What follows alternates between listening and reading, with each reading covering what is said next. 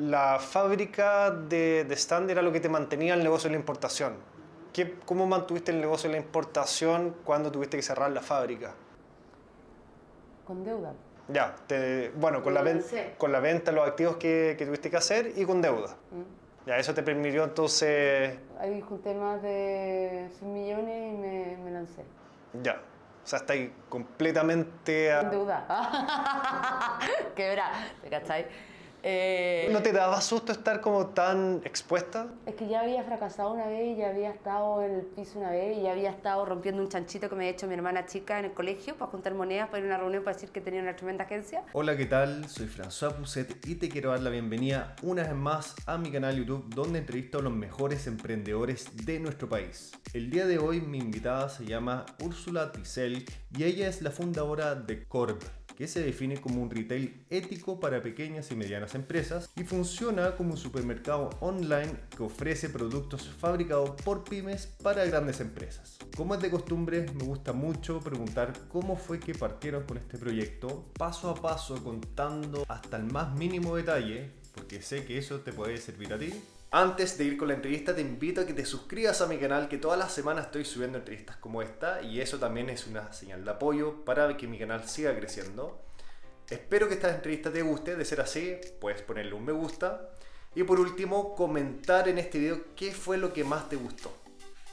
Eso nomás, ahora sigamos con la entrevista. Yo fui profesora varios años, chica, en la Universidad Mayor de Emprendimiento y de bueno, conforta- eh, Conducta al Consumidor y otros ramos más. Y en el emprendimiento tenía agarrar a los pendejos en primer año. Y yo siempre les decía, a mí me hubiese encantado tener este ramo en primer año, siendo que estuve en la Universidad del Emprendimiento hace un año atrás, porque también, pues nosotros recién como emprendimiento nos hablaron en tercer año y por ahí nomás, hasta que llegó Fede a hacer como el, el completo challenge, no sé qué, que como que fue con más en la mano en la masa. Pero por ejemplo, mi curso de emprendimiento decía, con que uno me salga emprendedor, te paga, ¿cachai? Porque esto tiene pura vocación. Pero al tiro, ¿cachai? La, la papita de, de, de como... pero más también como de lo empírico, ¿cachai? No lo teórico. Pero es heavy y motivar, ¿cachai? Porque tú al pendejo tenés que agarrarlo en primer o segundo año. La mayoría, porque si no después salen... La mayoría sale como a la primera pega y la droga, por el sueldo y después ya tiene, se casa, eh, hijos, qué sé yo, y cagó. Y la segunda etapa de emprender es cuando ya jubilan. ¿Cachai? Entonces, si no lo agarráis los primeros años, y el emprendedor sea por oportunidad, por necesidad. No, ¿Cachai? Entonces, muy pocos tienen la necesidad de emprender, sobre todo si están cómodos en su casa con sus papás, ¿cachai? Pero cuando tienen el bichito emprendedor y le enseñan puras pajas de emprendimiento, ¿qué te va a motivar a emprender? Claro, Es que Bueno, y mm, bueno, con esto yo creo que ya dimos inicio a la entrevista, porque esto ya, ya es un tema muy interesante. todavía no me estoy grabando. Sí, está todo, todo se está grabando. No sabía, ya dale. No, lo que pasa es, bueno, eh, No, yo siempre empecé a grabar, pero iba, iba a hacer una, una introducción. Pero mira, salió mejor, de repente como es- estos temas que salen un poco más improvisados sean mejor. Bueno, después vamos a hacer una introducción No, feliz, en el video, pero, pero está interesante este tema, o sea, y es un poco la motivación por la cual yo comencé este canal YouTube, ¿cachai? Porque como yo entré a estudiar ingeniería comercial en la Chile, yo pensaba que era lo que necesitaba para, para poder emprender. No quiero decir que, que- los jóvenes que están viendo este video no tengan que estudiar eso. Bueno, cada uno tendrá sus razones. Pero finalmente mi camino lo empecé a encontrar a través de YouTube. Empecé a buscar entrevistas de, de emprendedores. Me acuerdo haber visto entrevistas, por ejemplo, de la Carolina Echenique de Tica. Ay, una gran amiga mía. De hecho, la entrevisté. ¿Eh? Termi- ¿A la? Sí, la terminé entrevistando en mi canal porque dije, oye, fue de las primeras entrevistas que, que vi, la tengo que entrevistar. Y tiene una historia muy power, la Caro.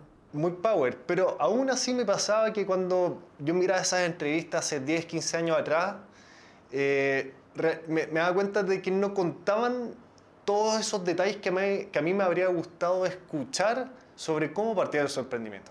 Te contaban que hoy día les va súper bien, son exitosos, quizás un par de adversidades que les tocó en el camino, pero realmente no te contaban eh, cosas básicas como, por ejemplo, no sé, si tuviste que renunciar a un trabajo para emprender, si teníais familia, si tuviste que buscar capital para partir, si tuviste que realmente partir con mucho dinero o con poco.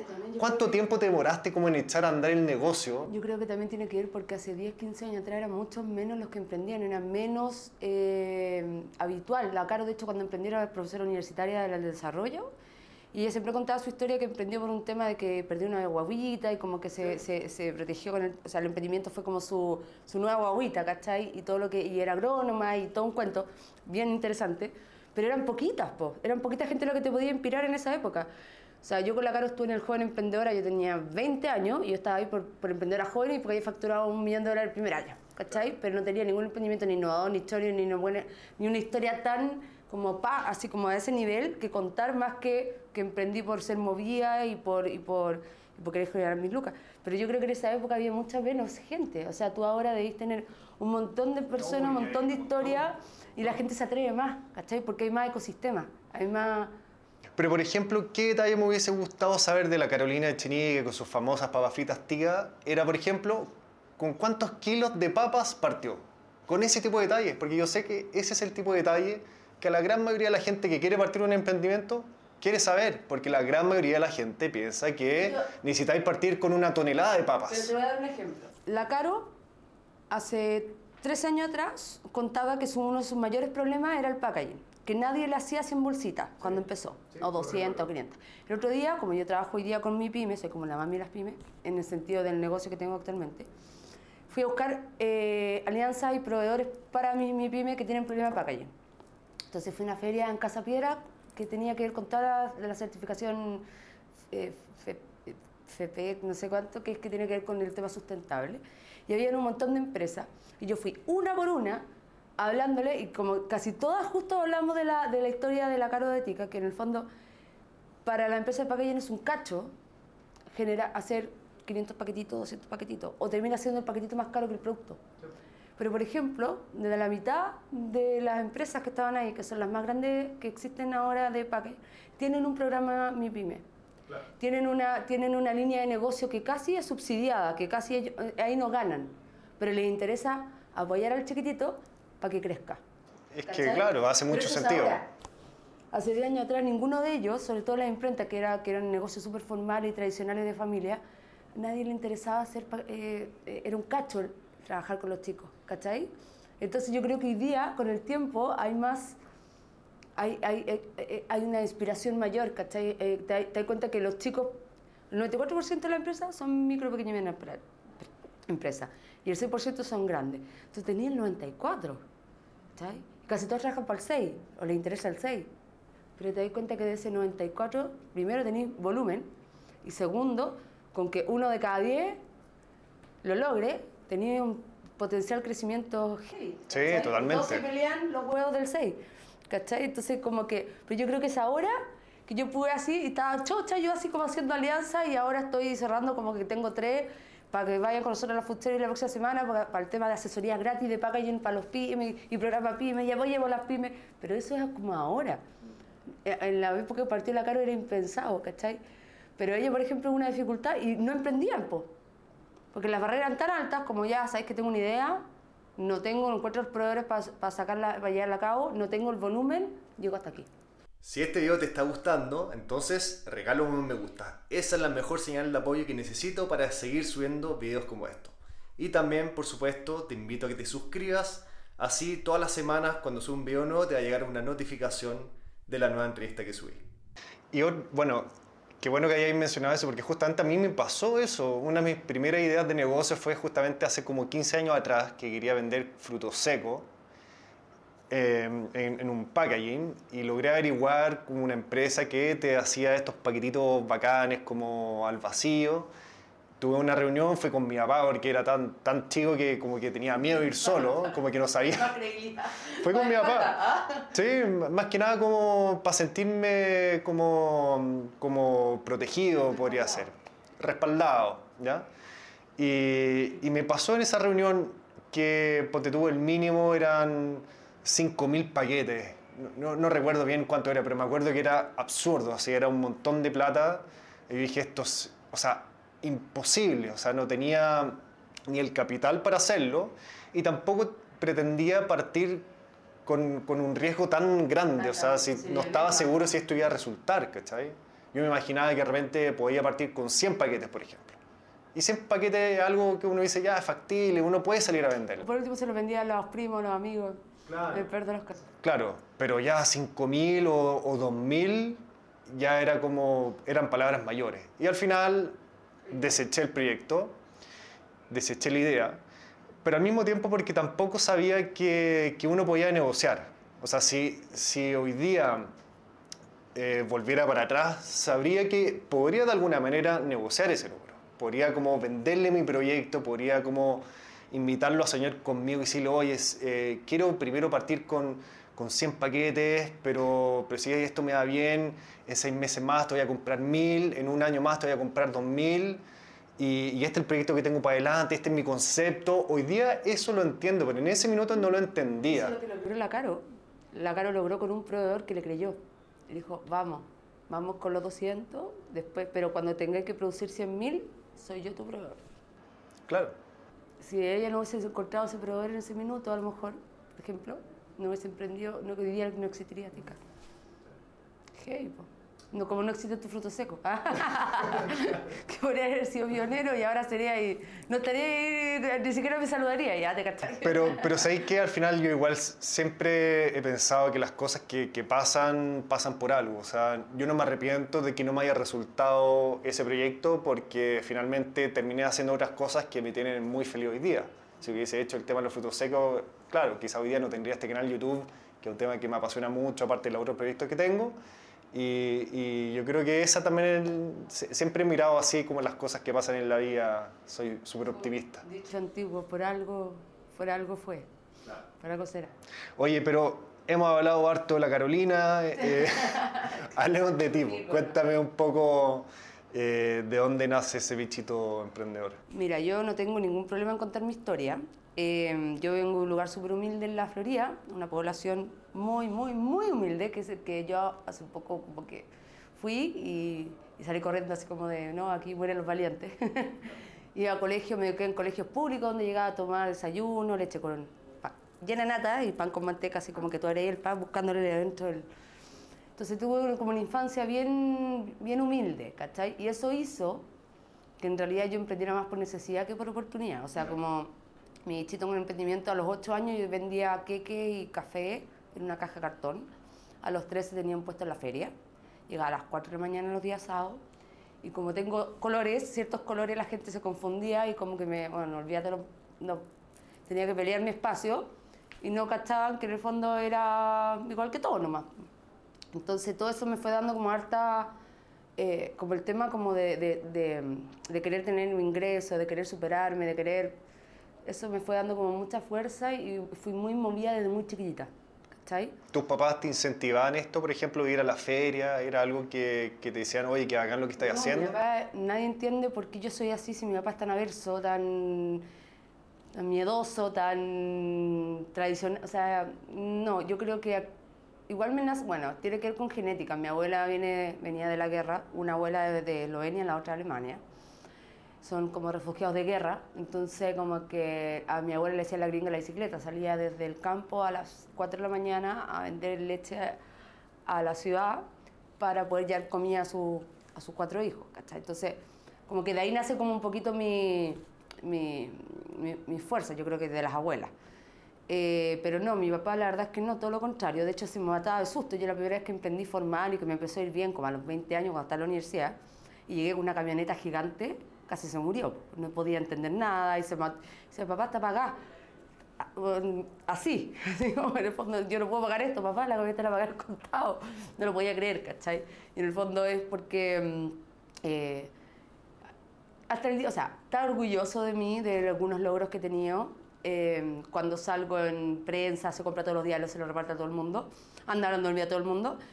Pero de alguna forma siempre me trató de decir como, hija, ¿por qué no? Porque yo soy ingeniero comercial de profesión.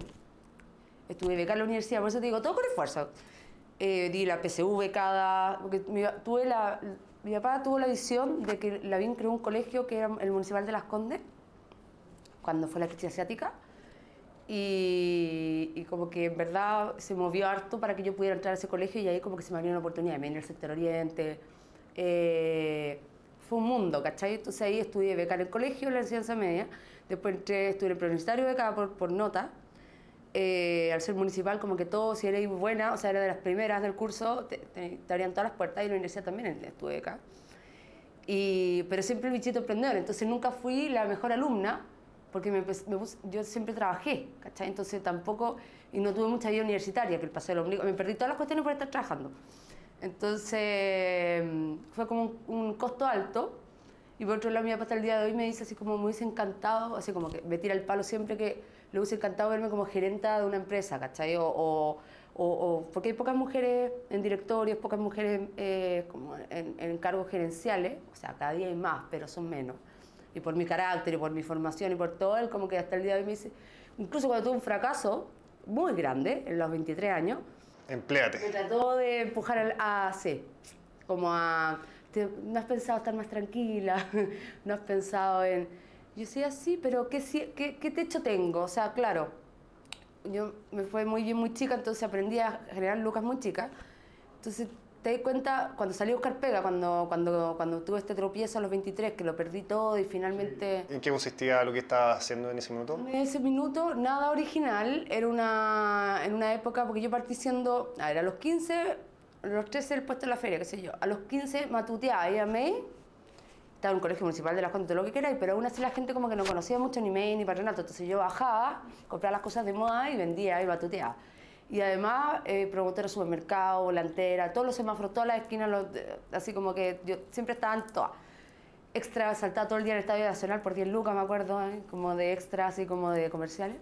La pega que me saliera, pero fui, hacer, fui como creciendo en el mundo de, de, los, de los eventos, promociones, por un tema de, de, de personalidad, de, en esa época era un poquito... Era, empecé, trabajaba pura argentina metro 80 y yo. Como a los 18, 19 años me empezaron a salir como eventos más top y fui como ascendiendo. Y empecé a hacer como mi propia agencia. A los 19, 20, como que me decían, oye, Úrsula, tú que eres movida, ¿por qué no juntáis dos amigas más de metro 70, qué sé yo? Te compré, compré, toma, ahí tenía unas lucas, iba a comprar a los vestidos patronatos, los llevaba a bordar y así empecé haciendo como una mini agencia. Se llamaba Uchi Producciones. Era como, hola, soy Uchi, Uchi Producciones. Con un PowerPoint ordinario, con un computador armado del año de la pera, así como tratando de sacar presupuesto. Y así empezó todo. Y a los 21 tú, empecé con una gran productora, o sea, eh, agencia y productora. En una época que no había muchas. Estaba la Katy Helfman, estaba Blanchard, eran poquitas. ¿Ya? Hoy día tú levantas una piedra y hay una, hay una productora en una agencia, pues, pero en esa época eran poquitas. Y como yo trabajaba como hormiguita, empecé a crecer, a crecer, y, empecé, y ahí me, hasta que me gané grandes cuentas, la cosa empezó como a, a una tremenda casona, camiones, vehículos, y como... ¿Tenía gente contratada? Muchas, muchas. Jefe de producción, eh, eh, asistente de producción, directora de cuenta, ejecutivo de cuenta, eh, director de arte, diseñadores. No, la cuestión empezó a crecer mucho por cuentas grandes. Y ahí, por ejemplo, ¿cómo cachaste cuáles eran todos esos cargos que tenías que tener en tu empresa? Eras muy joven, no tenías como experiencia al respecto. El día de hoy invento. como nunca, tra nunca trabajé en un corporativo, como que yo digo que, que, que, que, que bueno para la gente que como que alguna vez trabajó en, un en, una empresa y ahora es emprendedor como que tiene cierta formación, no sabe más hacer las cosas. No, el, en, aquí fue como todo a pulso, como que se, la necesidad, o sea, al final te iba armando. Eh, o sea, los departamentos se iban armando porque partís con un ejecutivo de cuenta, o sea, uno siempre es el primer ejecutivo de cuenta más que fundador, eh, contador, le asisto al principio, pero después eh, va armando equipo y se va solo formando, la, la, los crecimientos, las necesidades, ¿cachai? Eh, pero lo que sí siempre fui es muy trabajadora, entonces eso hizo que la tasa como de, de cumplimiento fuera súper alta y así se mantenían las grandes cuentas, ¿cachai? En, en, yo misma, en una de las cuentas más grandes que tuvimos fue la Asociación Chilena de Seguridad cuando la Gina Quetó eh, era la gerente de marketing. Yo estaba en la universidad todavía, cuando empezó todo esto. Eh, y, o sea, le mandaba fotos a todos muertos de la risa porque fallaba una, una teníamos 20 eventos paralelos y fallaba una promotora y pescaba yo un vestido, me lo chantaba y partía. Y con la bandeja con los chocolates. Y chao. ¿Cachai? Pero la, no falla, ¿cachai? El problema era si te faltaban dos. Claro, ahí, ahí está. No te puedes duplicar. Claro, no, no, no, podía lograr con, con, con suplir una nomás. Eh, pero por eso te digo, como que eso como de darlo todo por cumplir, en la pega que sea, Eso fue como yo creo que un, un tema de lo que nos hizo crecer harto como, como empresa, ¿cachai? Eh, y ahí, claro, me gané hartos premios, conocí, volviendo al tema de la Caro, tuve los jóvenes emprendedora, después tuve las 100 líderes, esa, pero siempre con el tema de la, la ah, la Úrsula, la, la de la agencia, o la de la agencia 360. Tenía clientes muy grandes, con campañas muy grandes, y tenía clientes que tenía que estar salvándole, que yo que andaba y metía una imprenta en Pudahuel sacando una cuestión para ayer, ¿cachai? Porque en el fondo así mantenía ahí un cliente bien. Eh, Ya vamos a hablar cómo fue ese fracaso que, que tuviste ahí, pero antes de eso, ¿cómo lográis llegar a grandes cuentas? Eh, yo creo que ahí tiene que ver mucho cómo te- con, con la red de contactos que te vas armando. Compañeros de la universidad, efectivamente, que los papás tenían ciertos puestos eh, y gente que iba a ir conociendo. Y bueno, es que no quiero en- entrar en mucho detalle ahí, pero me asocié, porque ese fue también en el tropiezo que tuve después, me asocié con una persona que venía de una productora. Eh, yo ya había empezado, ya, estaba, ya me estaba facturando, estaba creciendo. Y me asocié con esta persona por un tema de que yo había sido promotora y anfitriona de esa agencia, que era una agencia grande, y esa agencia quebró. Y él era el director de cuentas. Entonces, yo estaba peleando por unas boletas que no me pagaban unos 10%, porque cuando tú ya en el primer año sacáis plata de todos lados. Y él me dice, no, quebró la, quebró la agencia, qué sé yo, y yo estoy sin pega, pero tengo buenos, buenas clientes. Y ahí empezamos a trabajar juntos y terminamos asociándonos. Y él también trajo, se recuperó cuentas de, de, de esa agencia, eh, que se complementaron a lo que yo venía haciendo. Ya, más que, más que nada lo incorporaste como socio por la oportunidad de, de hacer crecer tu cartera de clientes. Claro, y porque, y porque éramos bien parecidos al principio. Eh, eh, los dos esforzados, los dos me decían, hoy debería hacerte una pieza en el... No, y todo partió yo con mi computador armado en la casa, con mi hermana chica to- sa- gritándome todo el día, a una oficina compartida. De la oficina compartida se me hizo chica inmediatamente con diseñadores freelance. No, finalmente creciendo a una casa, después a otra más grande y así como que fue como eh, de menos a más.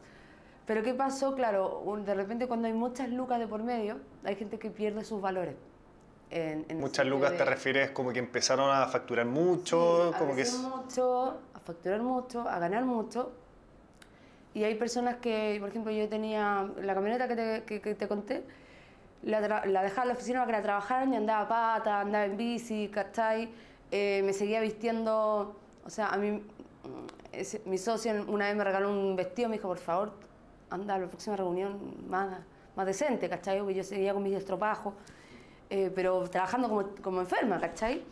Pero hay gente que, tie- que empieza como con las lucas, como vamos, ah, que los lujos, que la cosa, que no sé qué, ya las prioridades, las prioridades empiezan a cambiar. Y ahí hasta que pasan cosas como lo que me pasó, que fue un tropiezo bien, bien, para entrar en detalles, que me costó muy caro. Eh, terminé, era Val de la sociedad, Val de la persona, un montón de cosas y terminé haciéndome cargo de deuda, eh, me embargaron hasta, el- hasta los pensamientos, ¿cachai? O sea, me quedan las cosas. Y esto fue algo que pasó, por ejemplo, obviamente no de un día para otro, pero, pero me imagino que haber pasado en un corto periodo de tiempo. ¿No fue algo que pudiste como anticipar? Sí, hubo muchas señales, pero es que no, no sé qué tanto puedo hablar y qué no, pero la gente que conoce realmente la historia y todo, eh, es como yo creo como los matrimonios, cuando, cuando tenéis señales no las quería hacer caso y después era como evidente. Eh, sí, tuve muchas señales de cosas que pasaron y las pasé por alto, desde, no sé, que el, prim- la primer vehículo que quería, que quería comprar como sociedad, con crédito no se podía porque él venía con un DICOM gigante y cosas así que tú ya te das cuenta que como que... Entonces, a, a lo que terminó pasando, ¿cachai? Que hizo una sociedad paralela, cambió pura letra, traspa- Fue todo un tema bien delicado. Pero, mira, pasó, lo perdí todo porque yo era bien chica, tenía 23 años, ya tenía activos, estaba súper bien paradita y para atrás, y tuve que reinventarme sin banco durante cinco años pagando, mi papá ahí me dijo, me dio el consejo, me dijo, hija, repacta, paga aunque te mueres cinco años, pero vas a volver a estar bien. Y así lo hice y volví a hacer, a reconstruirme y ahí fue cuando salió a buscar pega primero, porque ya tenía el título en mano. Eh, y nada, pues, igual estaba acostumbrado a un nivel. La gente que yo a los 23 años vivía en Vía Roja en Locurro. ¿Cachai? Con 23 años. Y tenía un departamento en Manquehue y, y un terreno en Pitch, o sea, bola total. Lo perdí O sea, todo. Porque te estaba yendo súper bien Sí, entonces. po. Eh, y nada, pues retrocediendo, en- después terminé en una casa así ordinarísima, que era mi casa, bodega, oficina, era todo, ¿cachai? Una cuestión así. eh, Yo veo fotos ahora y digo, increíble como lo que uno llega para volver, o sea, tocáis fondo para volver a empezar a subir. po. Sería entretenido después compartir esas fotos para meterla en No, este video. feliz. O sea, olvídate, tú entras y era una cosa, una cantidad de palets de, de, de cosas a apilar. No, no, olvídate, no, tengo una, no, por foto. Y como me quedé sin vehículo, eh, después el primero que compré, cuando recuperé, la primera cuenta que recuperé fue la H. Eh, empecé a hacer campaña, qué sé yo, y como que andaba en una van gigante, una caravan, brandea entera. Eh, no, bien, mira, bien simpático todo. Pero la cosa es que uno se reconstruye, toca fondo y todo, pero... Ah, y ahí salí a buscar pega, po. Ah, ya, eso te iba a preguntar. Ahí salí a buscar pega y claro, pues me ofrecían, ponte tú ya, no, Úrsula, me salió una pega, no sé, me ofrecían lo más, y muy chistosa yo, porque fui a una entrevista y me dijeron, ¿cuál es tu pretensión de sueldo? Una entrevista en un corporativo que terminó siendo después mi cliente, muerto la risa.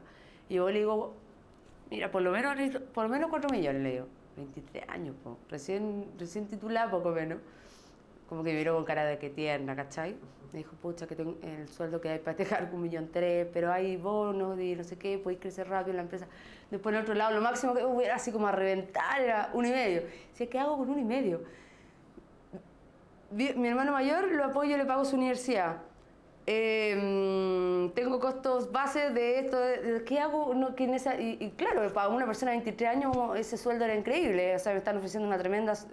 Y tú decías, claro, después decía, ya tengo que hacer to- toda una cantidad de años de carrera para lograr hacer como una, no sé, o jefatura o, o gerente, en muchos años más, para llegar recién a lo que estaba acostumbrada a ganar hace poco, ¿cachai? Entonces ahí te das cuenta que decir, no, No el camino. no, o sea, y, y más allá de eso también, uno cuando es emprendedor eh, te cuesta hacer, eh, o sea, nunca lo viví en realidad, de cómo trabajar en una empresa y...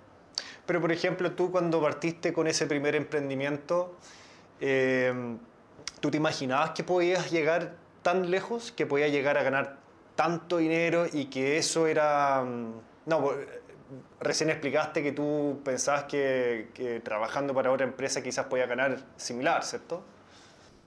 Eh, o sea, yo soñadora, claro, pues yo decía, no, eh, esto es lo, que, lo mínimo con lo que... Y, y- y valorándome full, porque como estaba acostumbrada a producir y que y tú pensé que empezaba a valorar eso también, ¿cachai? Em, pero no, y hasta el día de hoy se lo, lo digo y se lo digo también a, a- a- alumnos, a jóvenes, a todos, a jóvenes, él dijo la vieja. Eh, el, el, eh, el emprendiendo yendo, y logrando ciertas cosas es infinito, o sea, no tenéis techo. Versus que tenéis que sacarte la mugre toda la vida para tener recién como un nivel de sueldo que no todos llegan, ¿cachai? Entonces ahí va también, depende de lo que quiere cada uno. Hay gente que busca tranquilidad, en fin. Así que eso. ¿Y cómo pasaste de ahí a los otros emprendimientos que tuviste? ¿Tuviste otro emprendimiento hasta lo que estáis haciendo hoy día? Sí, esta es mi segunda crisis de vida. Este fue, esta fue la- el nacimiento de, de acuerdo a crisis social más pandemia, fue la segunda, la segunda ida a pique. Sí, a uno le encanta la montaña rusa. Mira, después de que me pagué años y pidiéndole plata familiares, qué sé yo, para como para volver a... Y la cosa fue creciendo de nuevo, ¿cachai? Y, y pasaron los cinco años que repacté un montón de deudas que pensé que iban a expirar, la soñadora. Terminé pagando un montón de deudas que era Val y todo, pero me limpié en los bancos, volví a ser bancaria y todo bien. Eh, y ahí, bueno, también fue, fue un emprendimiento que nació siempre como de porrazo. Yo estaba con la agencia, eh, más que, produ- o sea, es, es agencia por el, por, por el formato, pero hay personas que le dicen productora. Y tenía un proveedor de stand. ¿Tú cachas los stand de feria? Fuster y todo eso, ya. Entonces yo tenía un proveedor hace años y ese proveedor yo cerré proyectos grandes como todos los años, como, y tú como agencia, ¿qué hacías? Eh, tenía el, el proveedor de tabiquería, que son maestros, tenía la imprenta, arrendar inmobiliario, era anfitriona, mandaba a hacer los vestidos, el merchandising, qué sé yo, y vendía un stand a un cliente. ¿Ya? Como que armáis todo como medio externalizado, lo único que tenía interno es tu diseñador gráfico y el industrial, que el que te hace los render y por otro lado el que hace la gráfica.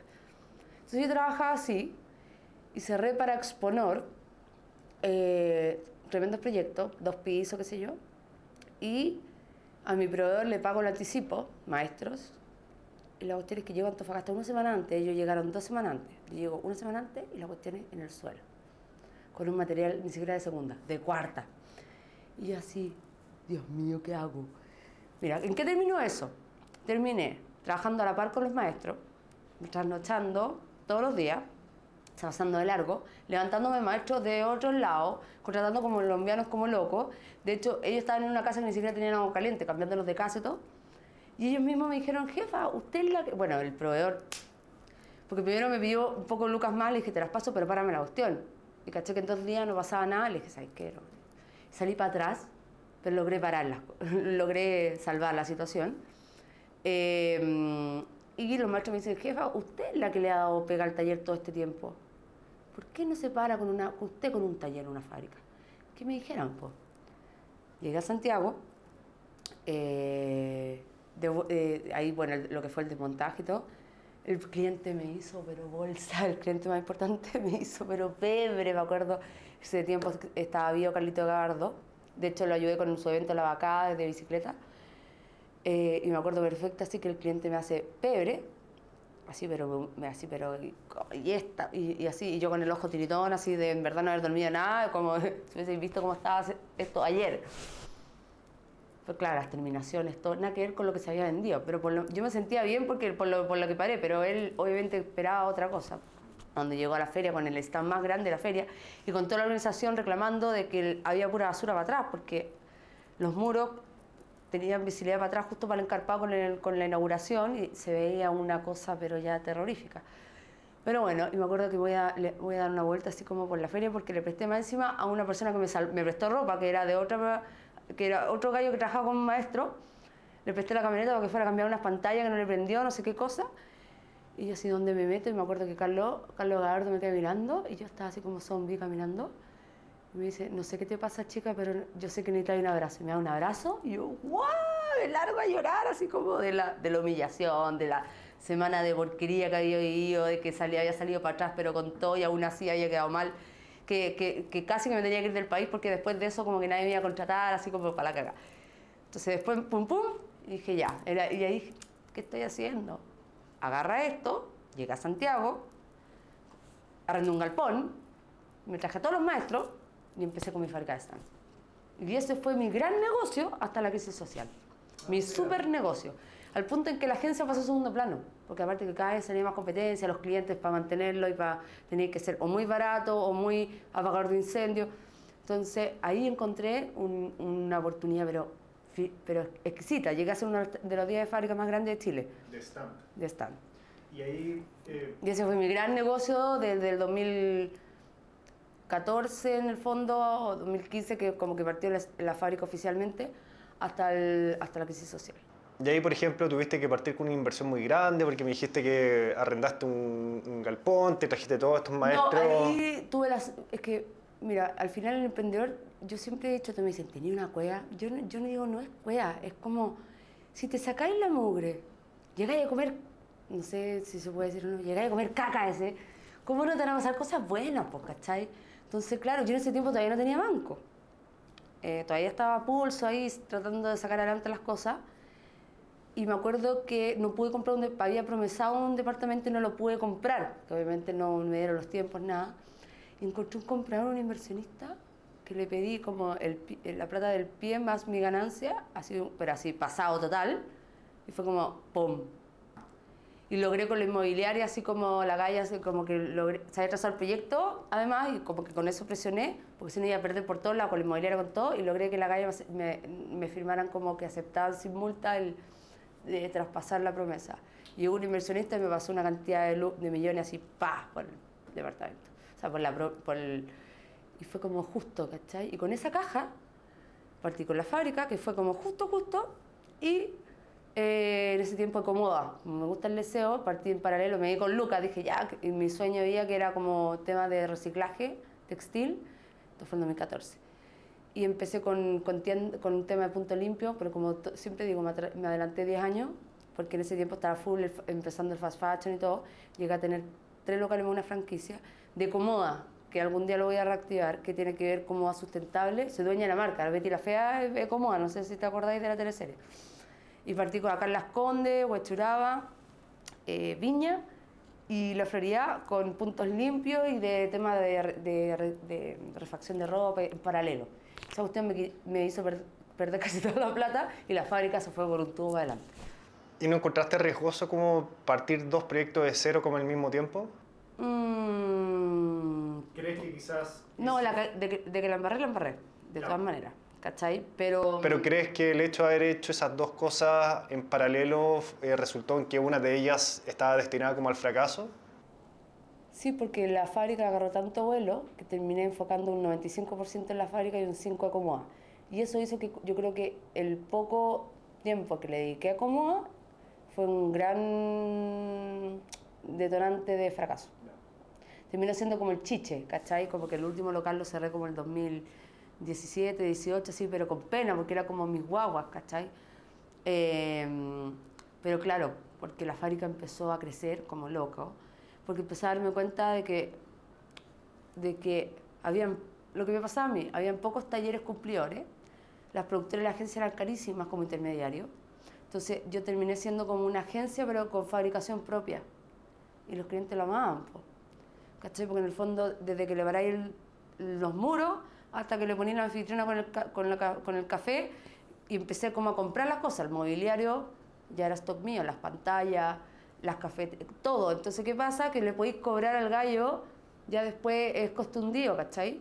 Entonces no tenía que salir a arrendar mobiliario para meter el stand y, y, marginar sobre eso. Ya era, entonces hacía que entregara un proyecto con todo a un súper buen costo y me sacaba, como te digo, lo de cumplir es un gran...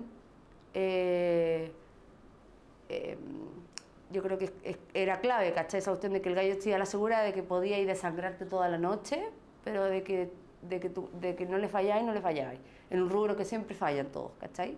Entonces eso hizo que me ganara como un nombre y crecer y, y la fábrica llegó a ser súper grande. Y eso tú me dijiste que... De ahí volví a ser bancaria, me volví a comprar propiedad, eh, volvía hasta la crisis social. y ahí se fue todo... De nuevo a las pailas. Porque, ¿qué pasó? Pero eso te digo, igual esto es quizás, cuando cada vez que lo hablo digo, atenta, atenta. De hecho, ahora por lo mismo estoy enfocada en una cosa. Em, porque, bueno, también se juntó con que venía con un ritmo de vida súper, bueno, me pasó otra cosa buena.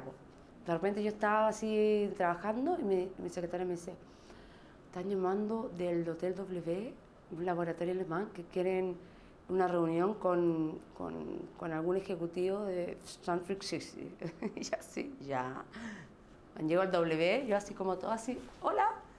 Me reúno con los alemanes, terminé representando a un laboratorio alemán de prótesis cerámica de rodilla y de cadera en toda Latinoamérica en lo que esto fue en, eh, en, la época de Ecomoda la fábrica full creciendo y agarré la pega a los alemanes. O sea en paralelo con, con todo eso.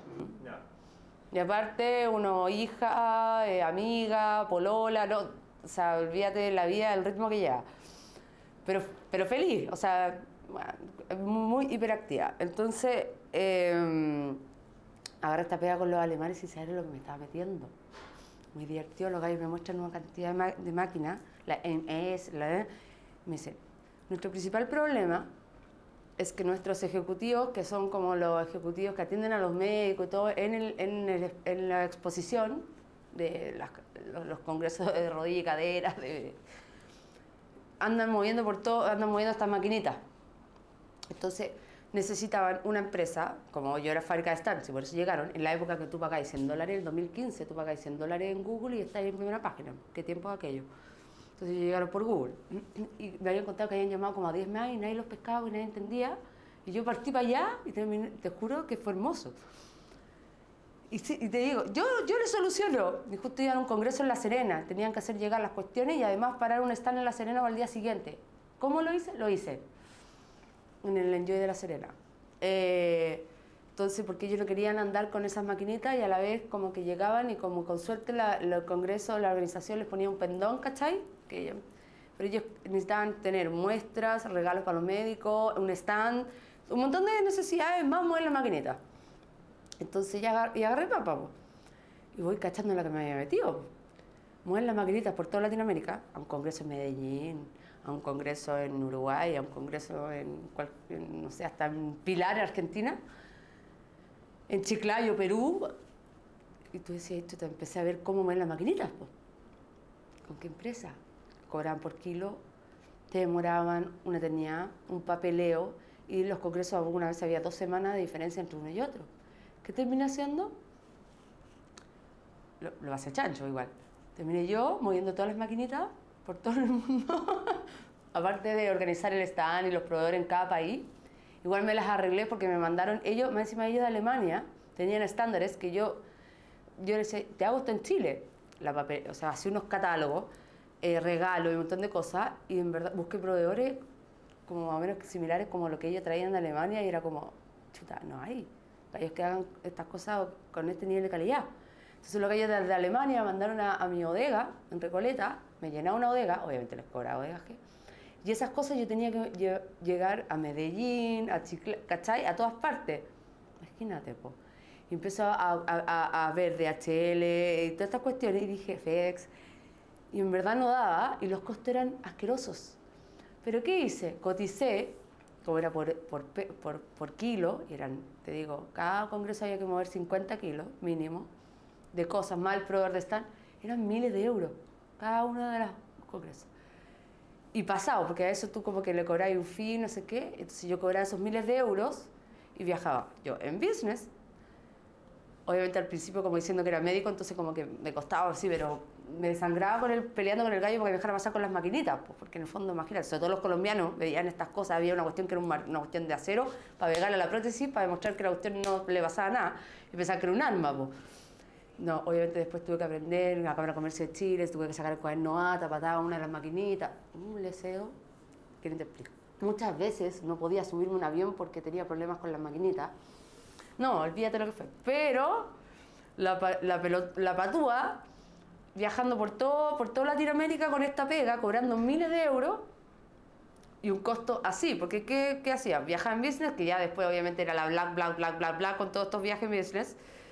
Eh, me daban maletas gratis, ¿cachai? Un montón de cuestiones, y yo viajaba con todas las cuestiones, cargaba como burro, me quedaba en el hotel del Congreso y lo pasaba a chancho, y mi costo eran 1.000 euros, 1.500 euros, y cobraba 12.000, 13.000 por cada uno de los, y más. Entonces terminó siendo entretenidísimo. Y eso, rentable. y totalmente rentable. Y empecé a juntar como la tía rica, o sea, a- eh, eh, mi ahorro eran todo en euros y en dólares, pues, el, así como casi que dejo el colchón. Fue, y ahora me acuerdo y digo, ay, qué gay. Y entre medio, Ecomoda. Y entre medio, la fábrica con montaje en todo Chile y pegas en todo Chile. Que además, entre medio, me iba a Monte no sé, tenía que, o sea, la caja lo ando y le hacía la feria del adulto mayor. Porque una línea de negocio eran los módulos, las panelerías blancas con melamina de aluminio, que son los módulos. ¿Cachai los módulos? Porque una cosa son los proyectos especiales que tienen que ver con y diseño, otra cosa son las modulaciones, que era otra línea de negocio. Entonces, no sé, hacía una feria de la laboral, qué sé yo, en Antofagasta y partía, obviamente, tenía un equipo que partía con camión y todo, pero yo llegaba a Antofagasta, me- el, el cliente siempre te quería ver, entre medio me pasó que tenía una directora de cuenta que se enamoró con el jefe de producción. O sea, se enamoraron trabajando juntos y obviamente ella empezó a tirar licencias, después él, él pidió la renuncia y de repente los clientes me llaman, oye, la X me está llamando para ofrecerme stand, como que partieron con una empresa paralela. Te pasa todo eso, entonces al final te das cuenta que un negocio también que depende mucho de que tú estés presente y que tú dis la cara y que tú estés encima. Porque perder un cliente, o sea, una vez que ya los gallos aprendían, parar un galpón al lado no era tan peludo. po. Entonces había que estar bien presente. Entonces me la- no, ¿qué, tiempo para dormir ni tenía. Entonces la cuestión creció como ni- tanto y el culmine de eso fue una, fue una fe- feria que se llama Edifica, que no dormí en cuatro días. Pasé como 90 horas sin dormir, que de abrir la camioneta una hora. Que hice una cuestión así como hice un edificio dentro de la cuestión. Y yo dije, ahí me replanteé y ahí quedé con el ojo tiritón. Y así como las expomil, la exponer terminaba como en ranchantera, iba con 12 proyectos. Y siempre decía, no, si voy a cerrar poco porque para no colapsar. Nunca, al final nunca decía que no y terminaba así para las, para las cosas. Dije, no, a este ritmo, en verdad me voy a morir en cinco años más. ¿Cachai? Entonces dije, voy a voy a parar, voy a achicarme. Y aparte que quería como dos proyectos de familia, ser mamá, esas cosas, dije, no me da. ¿Cuántos años tenía ahí en ese minuto? Tenía 28. Eh, dije, no me da. 28, 29, sí, no me da. Y justo conocí el amor. Entonces dije, tengo que empezar a cortar cosas o hacer algo porque... te- Y ahí achiqué. Reduje, terminó de IFICA y, y la temporada baja eh, siempre era mediados de diciembre hasta marzo. Entonces dije, no, voy a reducir porque me di cuenta que al hacer muchos proyectos ganaba más menos lo mismo que con menos proyectos. Y tenía que ver con el tipo de proyecto, cuando yo hacía proyectos que eran mucha reutilización, ganaba muy buenas lucas porque reutilizáis cosas. Pero cuando hacía proyectos especiales en que el todo había que hacerlo como de acuerdo a un diseño especial, el margen era mucho menor y era mucho más pega. Entonces dije, ¿sabes qué me voy a achicar? Voy a tomar proyectos de ciertas características, qué sé yo. Habían estado que ocupaba siete veces la misma cuestión y le cambiaba los colores nomás. Y ahí achiqué, plan, achiqué equipo, achiqué todo. Y me fui un mes al sudeste a conectar, así como a, a, a- a rezar a mar y todas esas cosas. Y dije, ya, ¿sabes qué? Bueno. Y justo antes de irme al sudeste conocí al que ahora es el padre de mis hijas. Y, eh, y ahí dije, no, tengo que hacer algo porque a este ritmo no doy. Así que esa es mi historia, está ahí. Yo como Dora hablando. ¿Viste? Y más o menos por ahí entonces fue que vino el, el estallido social y se año fue al año siguiente. Sí, Yo cerré todos los Ecomoda en esa época, o sea, terminé el 2018 cerrar el último. Estaba embarazada de mi primera guaguita. Porque ya estabas perdiendo dinero con Ecomoda. Ecomoda perdía muchas lucas y tiempo, y la fábrica estaba... La fábrica estaba andando creciendo. O sea, Ecomoda yo, yo siempre en realidad buscaba un negocio, mira, si todo tiene un porqué. Eh, eso tiene que ver mucho con lo que me gusta a mí, que tiene que ver con el reciclaje textil. Yo soy las personas que andan reclam- retando a todo el mundo por el consumo de agua, que tengo todo un tema con el... que pienso que nos va a votar por agua en unos años más. Tengo todo un tema con el tema de, de, de cómo cuidamos el planeta, así, pero a nivel media raya, casi villana. Em, no como la Greta, pero, pero tengo una bola importante. Reciclo hasta... Ando retando a todo el mundo, voy a una casa, ahora, no sé, para el 18, veía las botellas de plástico entre los basureros y así, ¿cómo se te ocurre? Bueno, sacando, lavando las cuestiones. En fin. Entonces, Ecomoda traté de, como de, de hacer un eh, como mi sueño, que tenía que ver con la segunda industria más contaminante, textil. Pero por otro lado también buscaba un negocio en que yo pudiera estar aquí la cuestión estuviera chin, chin, funcionando. ¿Sabes? Porque la- toda la vida trabajé en cosas en que yo tenía que, en, en- en que estáis arriba, arriba, arriba, no te podéis desconectar, te quieren barrar cada rato, que tiene que ver con servicio también. Porque si tú, por ejemplo, no sé, la fábrica o la misma agencia, ¿qué decía? Ah, el cliente quería eso, con un toque de esto, pero, ponme, pero déjame el azul, y no, esto mejor así, que distinto a dame 10 de esto y dame 20 de esto. ¿Cachai? Entonces, Ecomoda como que traté de hacer eso, que en el fondo así como ¿no? me pasa algo, me desconecto, o me voy con lo- por los viajes con los alemanes y, me- y no quiero no- que la cuestión esté funcionando, que haya un cargado local, que, ¿cachai? Que se esté vendiendo sin que uno tenga que estar encima. Eso es lo que buscaba yo con Ecomoda en su minuto y es lo que busqué siempre. ¿Cachai? Entonces, el 2018, con todo esto, ¿cuál fue el culmine? Me estaba embarazada, mi primera guaguita. Yo no sé cómo mi hija salió normales. Estaba embarazada de mi primera guaguita, estaba con la fábrica Stan, y como allá no, y partí con un importador. eh, o sea, eh, a- gracias a eso partí con otro negocio. 2018. O sea, en ese minuto ya En ese minuto estaba con la fábrica de Stan y estaba con los alemanes. Ah, ya. Eran las dos cosas que tenía en el 2018. Y obviamente eh, proyecto familia y guagua. Sí, sí. ¿ya? ¿Qué me pasó? Bueno, cantar deseo. Ese día eh, cantaba Steam, concierto Steam, primera fila. Yo 38 semanas de embarazo. Tenía la Acuazul en Puerto Montt y la Filsa, la feria de- del libro acá en Estación Mapocho. Y dije, em, dije, a ver, eh, así guatona, dije, voy al concierto. Este... Ah, y a las 6 de la mañana mi hermano, porque le hice todas las todos los documentos, de, hice toda la cuestión notarialmente, ¿eh? para que él, él pudiera viajar con, cuaderno, con los cuadernos ATA y hacerse cargo. Él me reemplazó en México, me reemplazó en, en, en Colombia. Mi hermano fue por mí al tema de los alemanes. Aparte que uno tenía que dar la cara, había cena con los médicos, había un montón de cuestiones que hacer. Entonces, em, el, el itinerario era concierto Sting, em, de ahí me pasaba a la estación Mapocho hasta las 6 de la mañana, que mi hermano llegaba. Y ahí nos encontramos en el aeropuerto, con mi hermano de la quinta región, nos encontramos en el aeropuerto, le pasaba todo y se iba a Medellín. Ese era, pero a mi guaguita se le ocurrió nacer. Entonces, ¿qué pasó? El concierto de Sting yo empecé con trabajo parto, yo tengo que ir a la mitad del concierto, llegué con así lista, pariendo. Eh, y mientras estaba ahí, trabajo parto, se empezaron a agarrar a pelear porque era el equipo, el equipo oficial estaba en, la Acuazul con proyectos en Puerto Montt.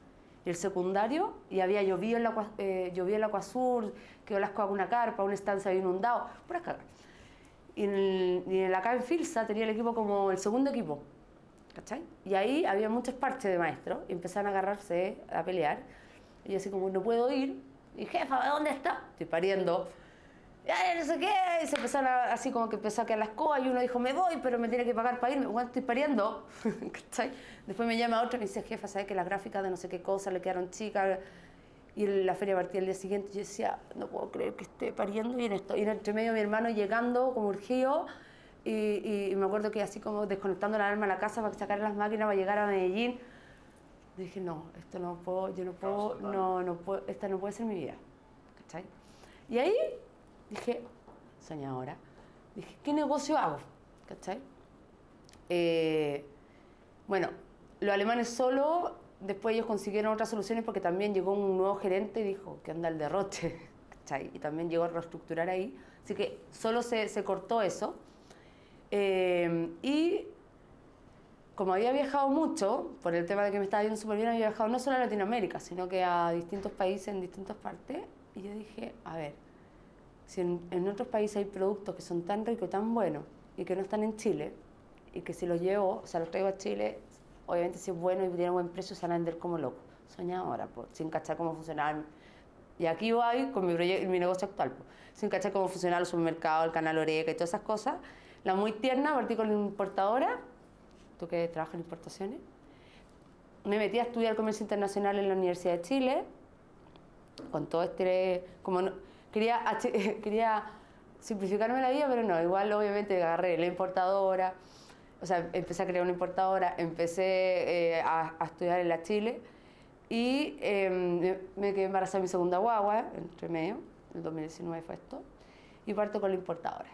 Entonces acá ya está solamente con la fábrica stand. La fábrica stand y, la importadora. Ya. Los alemanes para casa. Y bueno, y así empieza todo. Parto con la importadora, sin cachar nada, yo con las muestras, mientras llegaban las importaciones, feliz, pues yo iba así como a, mostrar los productos bacanes que tenía y que le iba a romper. Empecé a cachar cómo funcionaba realmente.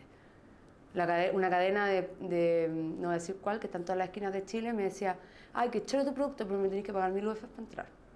Después el comprador de la categoría X del supermercado Elefante, persiguiéndolo seis meses para que lograra dar una muestra, para que lograra... Empecé a cachar cómo funcionaba me trajo un gerente comercial, topísimo, que había sido gerente comercial de DESA, Embotella Andina y de otra importadora, se fue a trabajar conmigo y me, me enseñó cómo eran las cosas. Me dijo, así es esto. Y ahí me di cuenta que tenía que seguir con la fábrica su buen tiempo. Dijo, tenéis que meterle, meterle, meterle, trabajar a pool. Si no es como que, ay, qué, espectacular este, qué buen precio, listo, la, rompiste, está en todos los supermercados de Chile. No, no, no funciona así. Y ahí cuando me di cuenta de eso, ya está, ya los contenedores, ya, bueno, vamos, y se vino la crisis social. Porque tú decidiste importar todo y... Marcas, marcas premium de productos de, distintas categorías, o sea, no distintas, eran tres, eh, para, meter, para venderlas en, en, distintos canales de venta de forma masiva, con representación de marca. Claro, pero tú hiciste la importación antes de tener al cliente. Con las muestras, claro, yo con las muestras salí como a vender, pero ya había cerrado. Por eso te digo, super, eh, pagando iniciado por donde lo medí. Claro. No es como que testé el producto y después lo importé. No, yo juraba que iba a romper. Claro, a mí, a mí me pasó también algo similar. Pues. O sea, yo el 2011, te había contado antes que me había ido a vivir a Vietnam. Busqué un proveedor de café porque descubrí que el café era muy bueno en Vietnam. Me traje unas muestras para Chile y también tuve reunión con, con un supermercado, una gran cadena de supermercados en Chile como para tratar de venderlo ahí. Y, ahí me di cuenta que era muy, muy difícil. O sea, me pidieron una cantidad de cosas. Yo tenía 20 años, 20 y tantos años, era muy joven. y, y me di cuenta que, que no era factible. O sea, me pedían proyecciones de ventas, volúmenes gigantes, certificaciones, eh, un montón de cosas que dije, no, esto no se puede partir así. Un poco lo, lo que me había pasado con el tema de, De los frutos secos. de los frutos secos, de comprar 5.000 envases, era lo mismo. Y dije, no hay cómo. O sea, yo, quería yo ingenuamente pensaba que podía partir con cantidades pequeñitas, ir probando, ir creciendo a poco. Y no fue así. No, yo me lancé. Yo me lancé. Me importé, cerré los contenedores, pagué la... la- la- Pero te trajiste que un contenedor, me traje dos contenedores de 40. dos contenedores cu- llenos de No, productos. Sí, pues, súper. Y no tenías ningún cliente. No. O sea, con las muestras empecé a, igual como a, ya sí, tráeme, probemos. Eh, no, y después llegaron dos contenedores de 40 más, de, otra, de, otra, de otro producto un poco más masivo. Pero mira, lo, simpático de esto, por decir algo, es que eh, yo con la fábrica dije ya, antiguamente pagaba un pie, me compré un auto al contado, me o me iba de viaje, me gastaba fortunas en pasar los chanchos. Dije, esas lucas se fueron a, a mantener el importador hasta que llegara a su punto de equilibrio según lo que mi gerente comercial lo planificamos. Él tenía todos los contactos, ahí pude entrar en, en algunas cadenas. Entonces ahí como que se me abrieron algunas puertas, pero igual era un trabajo que tenía que dos, tres años darle dale hasta recién empezar a... Dije, ya bueno, voy a tener que seguir con la fábrica en paralelo hasta que esto, hasta que esto ya esté, ya dé. Y tengo un tamaño así como, no sé, ponte tú, eh, la, la Colette Sari de Premium Brands, ¿cachai? Y ahí, eh, o sea, de Alma Brand. Y dije, ya, pues, así como hasta más o menos de ese tamaño, ahí ya y ahí me quedo y ahí cierro la fábrica o veo qué hago con la fábrica. Porque además llegar y venderla tenía que venderme yo con ella. ¿cachai? Porque entonces tu plan era un poco deshacerte de la fábrica porque te consumía mucho tiempo, que era rentable. importadora, efectivamente, lo que te decía yo, poder estar en Bahamas y, y que se esté vendiendo el producto en el supermercado. ¿cachai? Pero tu plan con la fábrica, porque dado que era rentable, ¿tu plan era simplemente cerrarla o venderla? En eso estaba, pero no era tan fácil venderla porque el cliente estaba acostumbrado a mí. Entonces tenía que estar, o yo incluía un tiempo, o encontrar, o, o- o venderla. Por ejemplo, tuve un par de opciones, pero las personas, claro, pues era como, ¿y dónde hay otra Úrsula? O yo no tengo tiempo para hacerme cargo como te hacías tú, ¿cachai? Entonces ahí había una dificultad. Pero no pasó nada de eso, pues si llegó la crisis social. Bueno, la crisis social te obligó a cerrarlo anticipadamente. Porque me quedó la escoba con la fábrica, que se, cerró- se congeló. Era proveer algo 25, se congeló todo. Y me quedé sin recursos para la importadora. ¿Con cuán- ah, Ahí tenía cuatro la contenedores. buena, así con vista a la cordillera, no, soñé, súper y era entretenido porque todas las otras oficinas eran puros corfos que se ganaban de puras startups y aplicaciones y yo pagando uno, pagando con la importadora, pero igual entretenido, ¿cachai? O sea, el, el- el- trabajando en llena millennial, era, eh, era como, de verdad que era súper motivante también, ¿cachai? Porque la fábrica era otro mundo, en ese tiempo estaba ahí, bueno, en Recoleta, llena de maestros, ¿cachai? Como que era otro ambiente. Era más glamoroso. Claro, no aquí era más, eh, aquí en, en eh, con la oficina llena de eventos, cuestiones, era, y eventos de, como de, de que tenía que ver con, con, con, con, la- con lo que estaba trabajando, ¿cachai? Y participación en ferias, pero yo misma me producía el stand y participaba en todo, el plato de copa, en todas las ferias que, que hubiesen.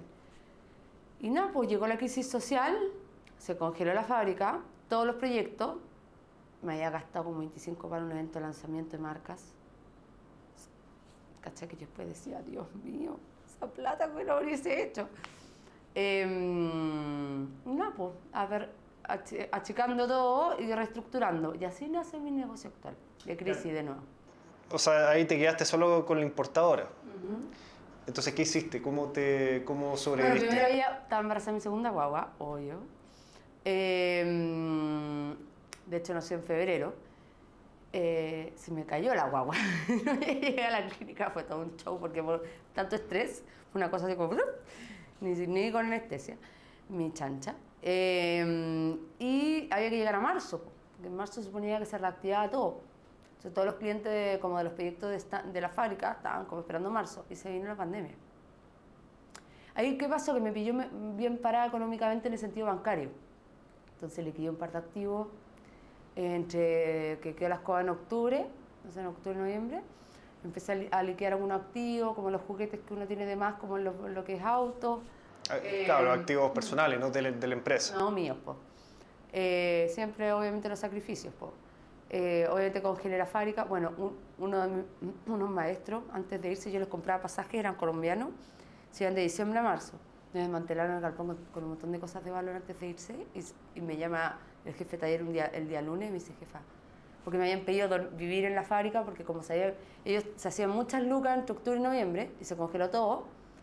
Eh, no dieron nada mejor que el día 23 de diciembre, que fue un día lunes, el fin de semana previo. En diciembre me pidieron vivir en el galpón, porque estaban solamente con su sueldo base. Bueno, tenían todos los bonos de los proyectos, porque no podían pagar piezas, qué sé yo. Y yo dije, ya. Y el fin de semana previo al, 20 al 23, el lunes 23 de diciembre, sacaron, habían rematado todas las pantallas, las máquinas, un montón de cosas de valor. Así que como no podían, no, no pudo ser más, y pura gente como de confianza. Entonces, por eso es lo que te decía, que tú me decías, escribe un libro, si ya te pasaste. Eh, bueno, y eh, febrero, pues empiezo a liquidar, eh, como te digo, activo. Eh, me vio bien, bien bancaramente, con hartos cupos de línea de crédito, tarjeta de crédito, entonces empezó a ocupar la banca para llegar a marzo. Y se vino la pandemia. Y ahí ya... Y tenía una gerente de marketing en esa época, en la importadora.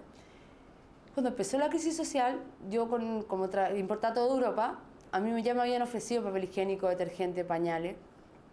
Yo vivía en el Arrayán y me acuerdo de estar comprando en, el- en un almacén un pañal en tres lucas, po, en plena crisis so- eh, social. Y decía, debería, debería traer pañales, debería traer... Dijeron, no, porque son productos premium, no nos podemos, no nos podemos de- de- eh, como, ¿cachai? no podéis traer detergente, pañales y papel higiénico. Fue como ya, y llega, empieza la pandemia y dije, ¿por qué no traje pañales, papel higiénico? Bueno, y ahí empecé a importar primera necesidad. Así empezó lo que hoy día es Corp. Ah, ya. Ya, entonces ahí cam- cambiaste completamente el foco. Sí, y el negocio. Empecé a hacer mi propio canal de venta eh, y ahí me miraban así en todas partes como usted, ¿qué le pasa? O sea, si usted antes traía 8 SKU, ahora está trayendo 40. Traje detergente, pasta, de alimentos y higiene. Más de 40 productos y me miraban con cara así como de consolidados contenedores y me miraban con cara de así como en el ceremia, así como que usted que oiga, que el café, que el análisis yo no sé qué, no sé qué cosa, que la harina que fortifica, que no sé qué cosa, que, el, que la norma internacional de, los, de la seguridad para los detergentes. Empecé a descubrir un nuevo mundo. po. Ahí en, en Bulne, ahí en el, en- o en el ISP, haciendo filas infinitas, y en- entendí que para vender pasta de diente y crema, y crema tenía que tener ISP, químico farmacéutico. No, olvídate lo que la escuela que fue esa cuestión. Pero me pillo bien para, salí de los fogapes, tuve un par de fogapes, y vamos para adelante, po. Y empezó Core, que significa carácter alemán. Canasta en alemán. O sea, lo primero que hice, porque saqué la línea premium de lo que es eh, primera necesidad, quería hacer mi propio mercado europeo. Y, y compré Euromarket.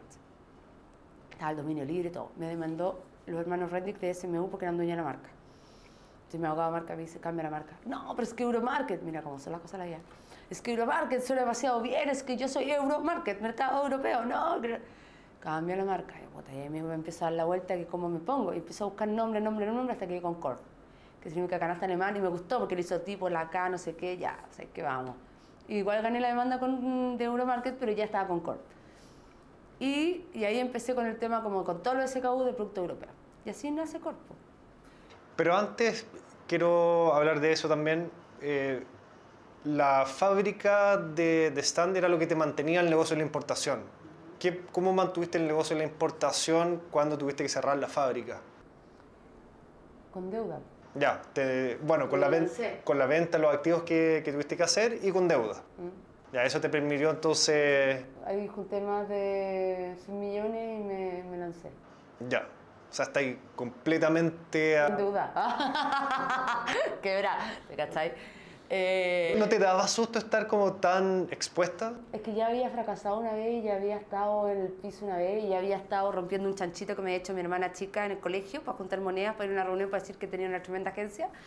La verdad es que volver a pasar por una pellejería o... o, o, o, de hecho, ¿cómo será que viví nueve meses en un galpón? En el mismo galpón donde, donde tenía bodegado todo, me armé menos 4 grados en invierno me, me, me armé mi casa, con un baño para todos, con las guaguas, aperrando, pero a morir. Así que, pero nada, pues si es parte de... O sea, sabía que de alguna manera eh, esto podía no funcionar, pero que te podías volver a recuperar. Sí, y, de to- y primera necesidad dije, bueno, se va a vender sí o sí. ¿Cachai? Y así empezó todo, pero claro, por la escuela del Ceremi se me quedó para la importación tres semanas en el puerto por, produ- por un producto, harina. Eh, pagando, después me llegó la factura de Japaloy con una fortuna en demorrache y no sé qué, o una cantidad, mandando por LinkedIn a todos los gerentes de soy emprendedora, por favor.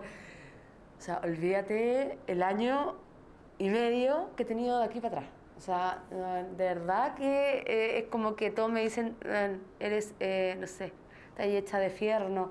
Pero sabes que una cuestión de aperrar, aper- de darle, darle, darle. Y ahora, ahora estoy empezando a ver los frutos, po, porque lo que Corpo hoy día ya está, llegó a lo que soy, con todo este año y medio de como de, de, de, de, ¿cachai? de volver a armar todo, de entender el mundo de las startups, de, de agregar innovación y todo lo que hoy día es core, que no- ni siquiera he contado eso.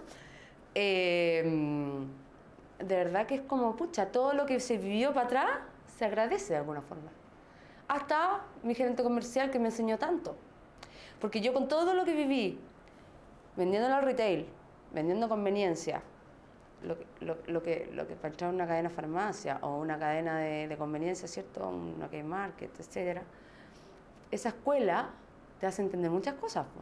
Entonces, lo primero que dije, no voy a, no voy a vender tras de ellos, voy a vender, voy a hacer mi propio canal de venta. Y así empezó todo, hasta el punto en que hoy día eh, me abría las pymes nacionales por un tema que se fue dando, eh, y el negocio cómo se fue construyendo y cómo se fue generando fue a, a puro prueba y error, prueba, error, prueba, error, eh, aprendizaje, aprendizaje, aprendizaje, hasta que ahora recién está validado, está creciendo, está, ¿cachai? Pero se tuvo que pasar por todo eso. Y si lo logra, imagínate lo que se va a lograr, es mucho más, ¿cachai? No sé, eso. Ya, pero entonces te empezaste a traer todos estos productos de primera necesidad. Empezaste, empezó Core. claro, lo empezaste. Pero ¿cómo pasaste de, de eso a ya tener tu propio canal de venta? ¿En qué, en qué momento ocurrió? ¿Cómo te No, diste cuenta que tenías.? Inmediatamente así, con un e-commerce, primero. Ah, ya, o sea, cuando te trajiste todos estos productos de primera necesidad, partiste al tiro con tu e-commerce. Sí. Pero empecé a entender que al ser productos desconocidos, independiente que el precio era demasiado bueno, o sea, yo un detergente de 3 litros no podía creer lo que valía el supermercado un detergente alemán de 3 litros versus lo que me costaba a mí y en cuanto lo vendía yo, que todavía me quedan a todo esto en core.cl. Em, y los pañales, bueno, con tecnología, yo mis guaguas, te juro, así no se pasaron más, que eran las reinas de la pasada, a un precio como, ¿cachai? A la mitad de lo que cuestan los pañales. Entonces, pero la gente al ser marcas desconocidas igual los quería ver, los quería conocer. Entonces sí o sí me Había mucha desconfianza. abrir, ¿cachai? Tuve que igual abrir local, eh, que lo, abrí uno en Chicureo y uno en Vitacura. Así empezó Cor, ¿cachai? Eh, pero, pero, O sea, al, al poco tiempo de realizar esa importación con el e-commerce, te diste cuenta de que tenías que tener igual estos lugares ¿dónde físicos. puedo ir? ¿Dónde quiero verlo? No sé qué, ¿cachai? O sea, rápidamente dijiste, no, tengo que tener un Teníamos lugar físico. Colina, porque vivía en Colina. Eh, entonces, eh, la gente en, en Chicureo, sobre todo, de- las mujeres tienen mucho tiempo, no mentira. Pero sí les gusta ahí, ¿cachai? Ahí es, es más como son más de ir que, que lo que es venta online, ¿cachai? Pero mira, lo simpático de todo esto es que partí con 40 SKU, de importación directa y todo. Eh, sin exclusividad, porque aprendí que no tenía que traerme un contenedor de cada cosa, pues aprendí que podía consolidar contenedores con distintas cantidades de pallets por producto y... y Cu- 40 SKU y cuántos proveedores distintos. eh, de en cantidad de proveedores, es que trabajé con un consolida con, con, con- no quiero dar el dato. Ah, pero se consolidó todo a través de una empresa muy grande en Europa, eh, que es la que negoció con todos los proveedores y todo. o sea, ¿cachai? no es que yo negociara con, los, con todos los proveedores y los juntara, no, eh, trabajé con un intermediario que, que hizo la vega. Eh, y bueno, ¿Y cómo- pero es que me interesó ese tema, eh, no es necesario mencionar quién era el intermediario, pero ¿cómo llegaste a ese intermediario o cómo descubriste? ferias ferias internacionales. Ah, participaste en una feria y ahí, te, te diste- ahí conociste esta figura de intermediario que te podía... No, y como yo tenía importadora, porque ellos llegaron, o sea, fue por el tema de la importadora, eh, lo primero que empecé a negociar con ellos era traerme ciertas marcas con exclusividad, pero a través de ellos. Y terminé haciendo este tema de consolidar em, contenedores con mix de, de proveedores. Con tema pandemia. Si esto, esto, yo, yo lo conocí antes que empezara la pandemia. po. ¿Cachai? Lo que te contaba, que como que ya quería traerme pañales y cosas de primera necesidad, también con, también con un concepto como, como venía trabajando como importadora, y terminé como consolidando y trayendo primera, eh, varias, varios productos eh, por lo que pasó en pandemia. ¿Y qué pasó? Eh, empecé a dar cuenta, bueno, pa- pasaron muchas cosas. La primera, yo siempre le vendía a empresas. Soy buena para eso. ¿ah? Una, pura, una pura factura. Y a mí el B2C me cuesta, po, esa cuestión como de, ay no, que ay, pensé que era más rojo, más verde, ay no me gusta, que amarillo, que veo. No, ahí el servicio al cliente. Claro, pero sí, como que me cuesta. O sea, claro, hay que tener equipo para todo eso, pero... Entonces, bueno, se sumó eso. Se sumó que quebró la caserita. La caserita vendía 85 mil millones de pesos en cajita de mercadería. Yo incluso ayer lo compraba las cajitas venando para los maestros. Un estribo era la caserita. Se juntó eso. Se juntó em, este mix de productos que yo tenía que podía armar una cajita de productos, por lo menos de alimentos, por ejemplo. Y empecé a vender cajitas en las empresas de Aguinaldo. Eh, ¿Empezaste a vender cajitas de alimentos a las empresas de qué? Como Aguinaldo. Ah, como aguinaldo. Sí, sí, pues y eso es lo que en el fondo eso es lo que hoy día yo me dedico. O sea, Corpo hoy día es full B2B, independiente del B2C, que también lo cubre. Entonces, ¿qué pasa? Se juntaron muchas cosas. Eso. Después nacen Joker, Listo, Lomi, este, este, un montón de como de supermercados online y, y competencia. Que dije, ¿cómo compito? ¿Con poco SKU? ¿Con productos desconocidos? ¿En que todo cuál llega más rápido, con mejores ofertas? En el B2C. Súper, me, me costaba mucho, mucha inversión en, en mucha agencia, mucha inversión, mucho para, lo que, la- para el crecimiento que había de e-commerce. ¿Cachai? Y después traté de trabajar con, con una dark store, que no voy a decir cuál, eh, y empecé a probar y resulta que me empecé a ir bien vendiendo cajitas. ¿Y qué dolor empecé a tener vendiendo cajitas? Que por ejemplo la empresa me pedía mil y a mí no me quedaban mil aceites, ni- o mil café. Sí, mil pastas, mil arroces, pero no me quedaban mil aceites. Entonces salí a buscar un proveedor de, de aceite europeo, se me iba a las pailas el costo de la caja. ¿cachai? Entonces dije, no, estoy cerrándome sola, tengo que abrirme a, a otros proveedores para poder vender cajitas. Y al final me di cuenta que no le, agregaban, no le dan tanto valor que la cajita fuera con producto europeo, le interesaba que fueran productos, o sea, productos ricos en una cajita de aguinaldo. Y así, y así empiezan a hacer el tema de la, la venta corporativa como aguinaldo, como cajita. Después me meto en una academia de innovación y todos me dicen, agrégale innovación, agré-". me, empecé, me empecé a meter en chalo, un montón de cuestiones, como que yo empecé a inspirarme así como de, no, me falta agregarle valor a esta cuestión, tengo que hacer algo. Pero, pero antes de eso, ¿ya te estaba yendo bien entonces con este negocio B2B de estas cajitas con aguinaldo? O sea, bien, en el sentido de que sí, estaba, sí está- se, estaba, se estaba vendiendo, estaba ganando clientes, ¿cachai? Ahí, ahí, ahí estaba funcionando, ¿cachai? Em, más que, en- que, en- que lo que es e-commerce. Entonces, pero voy a tratar de ser más breve porque si no, y aparte que no quiero contar tanto detalle porque ya, ya veo que ya llega alguien así como que, ah, todo lo que yo aprendí en un año y medio lo para en una semana. No, y bueno, también ahí entendí por qué nadie importaba 40 productos de una, porque no te explico lo que fue eso. Pero bueno. Em, entonces, el ingeniero de alimentos, ingeniero químico, una cantidad de gente que tuve que contratar. Mira, Y el. Bueno, las cajitas. Y me empezó a pasar también, que me empiezan a tocar la puerta, empresa chilena. Oye, tengo un arroz que no sé qué. Oye, tengo tal cosa. Y yo, no, solo vendo producto europeo. Mira qué bruta. O sea, todos ellos estaban pasando por lo mismo que yo pasé cuando trataba de vender un producto en elefante.cl, en, ¿cachai? En el retail. Dije, no, me tengo que abrir a las pymes nacionales, obvio. Y eran todos como productos gourmet, artesanales. De, de todo tipo, ¿cachai? O hasta un carbón. Oye, sé que yo vendo un carbón, que no sé qué, y, y como harto mi pyme, y harto gallo, así como un grupillo va bien, ¿cachai? Como, no, yo saqué un jean, no, yo tengo esto, ¿cachai? Y dije, o sea, obvio que tengo que, de, de, ¿cachai? Y así dije, ya sé qué. Y ahí hablo con un mentor y le digo, ¿qué hago? Hago una otra marca para productos nacionales y Corp en, quedo con europeo. Me dice, te están valorando, o sea, ¿qué, qué, qué le pasa a tus tus clientes al ser que sean productos europeos? Me dijo, no, le dije, son los menos. Los alemanes se embalan y compran ciertos productos, los polacos otros, los belgas otros, pero no va, no va muy por ahí, en lo masivo. Entonces, que Corp sea pyme de Chile y el mundo, punto. Toda razón. Entonces me abría las pymes nacionales, ya, ok. Y como las marcas que traía de Europa tampoco eran masivas allá, también eran mercados medianos, o sea, mi pyme, po. Entonces empecé a hacer como el supermercado de las MIPYME de Chile y del mundo, y así empieza Corp. Y ahí empezó, bueno, lo que, antes del tema B2B empe- y de las cajitas, también me doy cuenta que existe mucha competencia, eh, todo llegando rápido, qué sé yo, y dije, pucha, por ahí no va. Eh, a, mismo, a los mismos chiquillos de Lomi, ellos partieron con productos locales, los conocí así como ya metiéndome en el tema del producto local. Ellos partieron con productos locales y hoy día su oferta es 90% producto masivo y 10% productos locales, porque ninguno de nosotros en realidad llena su despensa de productos de pyme. Acá estamos con cosas. O sea, a ti cuando te falta el listado del súper, decís, chuta, me falta el atún, el yogur, esto, todo otro, el pollo para la comida la guagua, ¿eh? pero es poco lo que compráis productos como que desconocidos o gourmet, ¿cachai? Entonces dije, no, o me- no quiero ser como ellos, que me salga del corazón de, de trabajar solo con las MIPYME, y en realidad el el- la solución era a quién le vendo. Porque sí, los productos de una pyme en una cajita me la compran como aguinaldo, ¿cachai?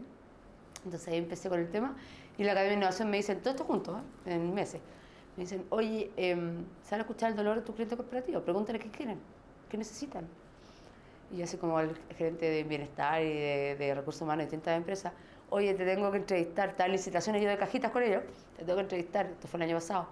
Se mataban de la risa, me decían, o sea, o sea me decían, Úrsula, la no, si te tengo que entrevistar, así desde cómo te llamáis hasta muertos de la risa, yo entrevistándolo con las preguntitas. Y gracias a todo lo que saqué, esos 10 per- de esos 10 personas que lo entrevisté con su dolor, terminé desarrollando lo que hoy día tengo con Corp, que es, por un lado, la canastita de productos Mi Pyme, Corp significa canasta, coincidentemente, y fue sin querer, porque todavía no vendía cajitas cuando empecé con Corp. Y eh, desarrollé con tecnología un software de gift card digital de Aguinaldo, para ser canjeado por productos de Mi Pyme. ¿Por qué? Porque la- ¿En qué coincide la mayoría? Oye, cada día tengo, tenemos más veganos, celíacos, mañosos, o gente que ocupa como la, eh, que prefieren una gift card a una canasta. ¿Ya? ¿Y cómo me, cómo de- me, me diferencio de la gift card de, de Señor Elefante, que es la más vendida? Y empecé a ver cómo yo me podía diferenciar, cómo podía agregar valor a, la, a mi gift card, ¿cachai? Primero con la tecnología, en el tema de que se cargan los créditos disponibles asociados al colaborador. Digo, colaborador, a diferencia de las otras tarjetas del retail, que si tú no te pasas el canjearla, la perdí. Y si la perdiste la tarjeta, que es el mayor negocio, perder la tarjeta, no la canjeaste nunca. Acá tenéis tu crédito disponible para ser usado y podéis ocupar una parte, por ejemplo, yo recibí una gift de 100 lucas, podéis ocupar una parte y dejar otra para después, para el cumpleaños, para... ¿eh? Podéis recibir más gift card durante el año por el Día de la Madre, por el Día del Secretario, por lo que sea, se te van acumulando a tu crédito disponible y con eso canjeas productos de mi pymes. Lo otro que me pidieron son muchas categorías. Me dijeron, tenemos personas que ocupan la gift card para comprarle cosas a su mascota. Entonces tenéis que eh, tener desde un rascapulga hasta ropita, hasta, ok, entonces, categoría mascota full, categoría hogar decoración, categoría jardinería y armando full categorías con mix de productos. Entonces empecé a crecer, a crecer a nivel de cantidad de SKU, de mi pyme y de categoría. Y aparte desarrollé este software que me costó una fortuna, pero lo logré, que es eh, esta digital. Y eso fue. Después dije, me falta más. Falta agregarle valor a esta cuestión. Por un lado, efectivamente, ya el- creé el tema de los atributos y los sellos de las mi pyme. El primer atributo de una, de una pyme para entrar en core es que sea mi pyme, micro, pequeña y mediana empresa, por facturación. ¿Ok? Pero bueno, también hay unas que son eh, cero impacto, el, el base 100% compostable, otras que son productos 100%, eh, con certificación vegana. Me- ya, pero me falta más, ¿cachai? Porque yo, volviendo a conectar con mi tema rayado del reciclaje y, de, y del medio ambiente, qué sé yo. Y empecé a estudiar cómo podía impactar, medio, eh, impactar, ¿cachai? O por lo menos un doble impacto, para agregar valor a mi, a mi negocio. Y ahí me di cuenta, por ejemplo, hay un supermercado que se creó que decía cero, cero basura, de lo menos con candy, o sea, es inviable. Después llega un argentino a reunirse conmigo, que me decían, hoy nosotros tenemos un, un proyecto, una idea de, en el fondo, hacernos cargo. Que ya como Corf, en el fondo, tú, nosotros hagamos una alianza en que tú le entregáis y después al, al, llevarle una segunda caja te, te lleváis la basura al reciclaje de que generó la primera. Pero eso lo llamo a nivel de número y también era enviable, como del tema del impacto. como- Entonces finalmente, que no- no- yo jurando que se me había como ocurrido la tremenda idea del mundo mundial, dije, ¿sabes qué? Quiero con el modelo de negocio aportar un porcentaje a fundaciones ONG con causas ambientales. Porque yo como filántropa, filántropa pobre, apoyaba como distintas causas que tenían que ver con temas de medio ambiente. De hecho, tengo un punto limpio, tengo una, eh, de reciclaje textil, todo un cuento. Eh, el día de hoy existe Ecomoda medio así como medio al, medio al, medio al peo, pero existe.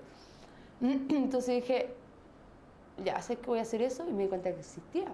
Me pongo a averiguar y dije, oh, existe. Existe una empresa, se llama Prosueños, y que, oh, aportaron 500 millones de pesos a Fundación ONG, lo que yo, y venden gift card y de retail. O sea, existe. Y ya dije, ah, qué creativa. No. Entonces lo primero que hago es tocar la puerta al- a, a ellos, como veamos qué podemos hacer juntos. Termi- Terminó tan lindo eso en que Mati, que lo adoro, el fundador de Prosueños, me dice, Úrsula, me encanta, tú eres un retail como más ético, todos nosotros vendemos 9 mil millones de pesos, 12 mil, que se me, solo en gift card, solo en esto, hagamos algo juntos, pero hoy día soy Betterfly. Dije, ya, Betterfly, unicornio, qué sé yo. Dije, hermoso, bacán. Terminamos haciendo un contrato, un lanzamiento acá en WeWork, llegó, no sé si habéis visto fotos, que llegó como los de la Casa Papel, hicimos todo un show, y cerramos un contrato gigante de la canasta con exclusividad para las empresas, de Betterfly, para la aguinaldo nuestra, de productos de pyme, y por otro lado la gift card solidaria, que es con impacto social y medioambiental, un porcentaje. Entonces, ¿qué, qué eh, eso? ¿Por qué es lindo? Porque es triple impacto. Se apoya a causas sociales, medioambientales y a la pyme en su crecimiento. Porque ¿cómo tú le podías dar a la pyme? ¿Qué es lo que le pasaba a la pyme? El gran dolor de la pyme era que entraban en el retail, una cosa es entrar y la otra es rotar. Pues. Termináis en producciones sell-out que, de lo que te terminan rematando los productos y no te vuelven a comprar porque no rotaste. Entonces, ¿qué sa- eh, entonces una de las formas que lo apoyáis es con venta masiva. O sea, una pura empresa compra 10.000 canastas, ponte tú. Son 10.000 productos. Imagínate lo que es para una pyme eso, lo hiciste el año. O una, una empresa que te compra 5.000 gift cards para ser canjeado en puros productos de mi pyme, masivo. ¿Cachai? Y así es Corvidia. Y esta, entonces, mm, e- estas canastas se venden durante todo el año. No es que se vendan... Sí, claro, se saca, bueno, recién esto como que agarró con toda su forma, con, toda su con todo bien hace un par de meses. Estamos en septiembre empezó la temporada alta, lo que fue en septiembre con el tiki tiki y ahora estamos trabajando para diciembre. Porque estacionalmente es fuerte de agosto a diciembre. Pero después hay que sacar la, de la canasta del Amor, o la gift card del Día del Amor, obviamente. eh, la del Día de la Mujer en, marzo. Al final la. Igual hay otras efemérides, a- ¿cachai? al final, cada, papá, cada mes tiene algo. Claro, pero el fuerte, el grueso es de agosto, septiembre para la de aguinaldo de septiembre y de septiembre a diciembre para el aguinaldo de diciembre. ¿Cachai? De fin de año. Y en realidad en Chile el mercado de las gift cards y de las canastas es de miles de, mil- de miles de millones. Y hay mucha gente que vende cajitas, que no sé qué, ¿eh? pero esto ya es un concepto de la pyme en una caja. ¿Cachai? O la gift card digital. ¿cachai? Y hoy día, por ejemplo, ¿con cuántas empresas estás trabajando? Varias, po. Varias empresas, sí. Eh, y bueno, es que aquí nace la otra derivada, po. No sé, esta cuestión agarró. Por eso es que ahora estoy con el como en, en varias cosas más entretenidas. Nos dimos cuenta de otro dolor, po. Porque ya hice la alianza con Betterfly, nosotros igual nos asesoramos y aportamos directamente a fundaciones eh, que, que, son, que apadrinamos con causa, sobre todo hay una que es nuestra que es nuestro proveedor también de, que tiene una fábrica que es una fundación con niños de síndrome de Down. Mi ahijada es ícono, eh, cuatro veces operada, corazón abierto, el peor nivel de Down que pueda existir y todo. Y yo los, me acerqué a ellos por el tema de mi ahijada. O sea, fue, fue así, como que ellos nos contrataron a nosotros como supermercado de productos pyme porque tenían mermeladas hechas por niños con Down. Yo tengo mi ahijada, le dije, por, o sea, como por favor, yo voy a hacer todo lo posible por, como eh, los metí también como fundación, o sea, ellos ya estaban en fundación de Betterfly, pero igual hicieron ahí unas reuniones hubo una colección bien chora. Y eh, imagínate, con niños con síndrome de Down hacen mermelada. Lo invitaban dentro del lanzamiento, estaban los niños ahí, olvídate lo que fue, hermoso. Bueno, y también tenemos el aporte directo, o sea, porque hay empresas que llegan en forma directa a Core, no todo pasa por Betterfly, obviamente. obviamente. Entonces, em, pero hubo otra derivada. empecé a darme cuenta del dolor, porque claro, como a mí me encanta hacerme cargo del problema del resto, eh, en todo nivel de cosas y de vida, eh, familiares y todo, como dice mi, me dijo mi papá una vez, bueno, es que eres la Alexis Sánchez de la familia, tenés que asumirlo, así como diciendo, como eres la que le va bien y como que apoya a todo el mundo. Pero, eh, ¿qué empezó a pasarme? Que empecé a tratar de ayudar a las pymes como así como porque quería a todas ayudarlas, ¿cachai? Y, y es inviable. Mi hermano que trabajaba conmigo me dijo, hermana, dijo, te estoy transformando en una financiera pyme, vaya a terminar así, porque tú no tenías, hoy día caes, tenés menos espalda que, ¿cachai? Y, y estás tratando de hacerte, déjate mandar órdenes, o sea, de enamorarte de como de, de las pymes de ese nivel. Y dije, ya tengo que hacer algo.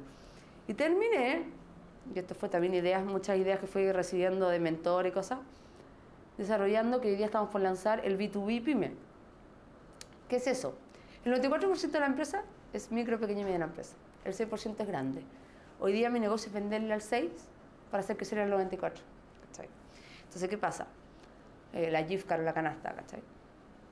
Eh, empecé a hacer este B2B mi pyme porque me empezaron a rebotar muchas pymes porque la vida útil del producto es muy corta, porque no tienen cuenta banco asociada al RUT de la factura, tan simple como eso, porque no tiene la foto en, la foto en alta, mandan fotos acá en el link de la casa, porque nos hicimos una alianza con Cercoteca a nivel nacional, con los centros de negocios, y nos llegan pymes de, sobre todo del sur, de, llegan unas fotos que no sirven. ¿Cachai? Tú tienes talleres de digitalización. Entonces yo decía, o sea, ¿cómo? O sea, la pyme hay que enseñarle, que darle herramientas. Pero yo no soy, o sea, para eso está Cercoteca, qué sé yo. Hicimos una alianza, nosotros derivamos a pyme Cercoteca, pero necesito hacerme más cargo de esto. Necesito que la pyme me rebote, para ayudarla, conectándola, y que me vuelva cuando esté lista. Y ahí empezamos a desarrollar el B2B de convenios y beneficios de la pyme. Corp no gana nada con eso, pero sí hay una, por ejemplo, nos reunimos con un banco, no te voy a decir cuál, con dos en realidad, pero con uno estamos más motivados, para, para, que la pyme pueda sacar forma rápida y que lo atiendan. Yo, yo les decía, por favor, porque a, atiéndanlo, o sea, eh, eh, eh, no que ande rebotando por así como, porque hay pymes que dicen, pucha, yo tres meses tratado de sacar una cuenta. Entonces, todas las pymes, que más la segunda tasa de rebote de pyme es que no tienen cuenta. Poder derivarla a sacar de, por lo menos la cuenta vista emprendedor de ese banco y que vuelva. O cerramos con fábricas de alimentos que les dan una asesoría para que pueda mejorar la vida útil del producto, tú sin perder las propiedades. O que dejen de ser refrigerados.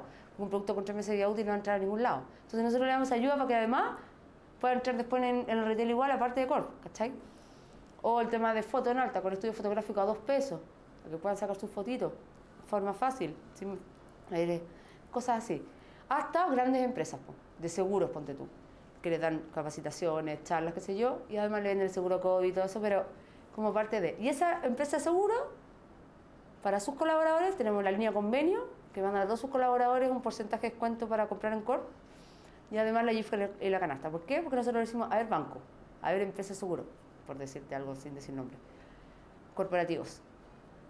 Ok, trabajemos con las MIPYME, que son miles.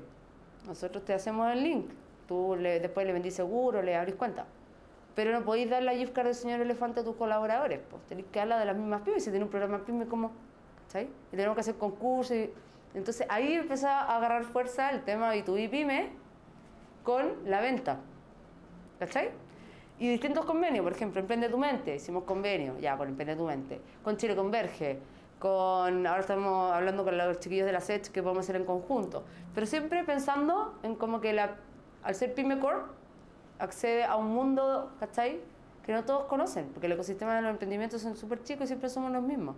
Entonces, con todas estas cosas, desde el curso de contabilidad, el, chico que me está esperando ahí hace como dos horas, tiene una, una pyme, está súper motivado, porque tiene una pyme que él formaliza.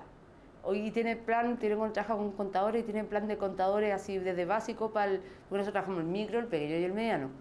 Entonces, ¿cuál es la idea? Que en el fondo como que la pyme que no está formal, toma, que antes damos el dato de una empresa que se dedica a formalizar, ahora tenemos un convenio como, oye, ser pyme core te cuesta la mitad formalizar tu empresa. O, te cuesta, o tenés dos meses gratis de contabilidad, o tenías asesoría contable gratis y después al tercer mes, ¿cachai? Entonces, eso es lo que diría Core está como agarrando además vuelo, con este como programa de, de, de ¿cachai? De, a, las pymes. Claro, pero finalmente, ¿para qué? para que la pyme crezca, sea más sólida, no me falle ¿cachai? Pasa el primer año, que la mayoría no pasa el primer año, y a la vez vender canastitas y yusca con triple impacto. Y eso es corto. Chan, chan. Y eso te me tiene totalmente motivada y feliz día. Oye, Úrsula, demasiado interesante toda tu historia y, y yo creo que esto da para más de un libro. esto es como para una trilogía de, de emprendimiento. Y me encantaría seguir preguntándote más cosas, pero para ir cerrando, ¿qué podrías tú recomendarle a todas las personas que están viendo este video? Imagínate que las personas que, van a ver esta entrevista o son emprendedores o son personas que quieren empezar a aprender. ¿Se te ocurren algunos consejos principales que les podrías dar? Sí, mira, bueno, como, como siempre digo a los alumnos de emprendimiento, digo, el emprendedor nace por oportunidad o por necesidad. Eh, y caer en la droga del sueldo fijo es súper fácil. Pero para la gente que, que, que, tiene, que, que está ahí viendo que, eh, si emprender o no, al- primero todo el que dice no sé que voy a trabajar y en paralelo voy a emprender para probar, cuesta mucho. O sea, es muy difícil que o, o es una o es la otra. La mayoría parte, por, como te digo, por necesidad, así como hay que parar la olla, ¿cachai? Y, y, y, y le poní. Pero sí, el que tiene el bichito realmente emprendedor, que nunca lo deje de intentar. Yo he fracasado, de verdad. He estado en el suelo, pero me, está- me han estado pateando en el suelo. En esta historia no conté que hace dos semanas llegó el Ceremi a bodega, nos requisó el 40% de la mercadería por problemas de rotulación. Trabajo con mi pyme. Y me di cuenta que la ballera tenía mala tabla nutricional, no tenían los puestos los sellos, no, ten- no cumplían con la fecha de elaboración y vencimiento. Tengo que pagar casi 20 millones de pesos en multa, sin contar que se llevaron el 40% de la mercadería. Mira, lo que, mira, una persona dice, ¿sabes qué? Basta. No, ¿cachai? O sea, en el fondo, todo se puede superar, ¿cachai? Pero siempre, onda, no hay que perder el foco, ganas, y las cosas se van dando. Yo estaba así como así tirada en el suelo, así como, como por favor no quiero más, y como que finalmente como que digo, ya, no importa, hoy día va a ser un buen día y me pasa una buena. Digo, bien, ¿cachai? Entonces, nunca hay que dejar de intentarlo. El- los que son más miedosos, bueno, ahí tienen que querer el tema de sus miedos, pero el que tiene el visito emprendedor siempre se tiene que atrever, porque cuando lo logras, no hay techo. Y la mayoría de los, de los emprendedores exitosos han fracasado más de una vez. Entonces, yo hablo de las 5 P del emprendimiento, o sea, es súper como de texto, pero tiene que ver con la paciencia, perseverancia, planteamiento de meta, em, pasión y, ya me acordar de la quinta.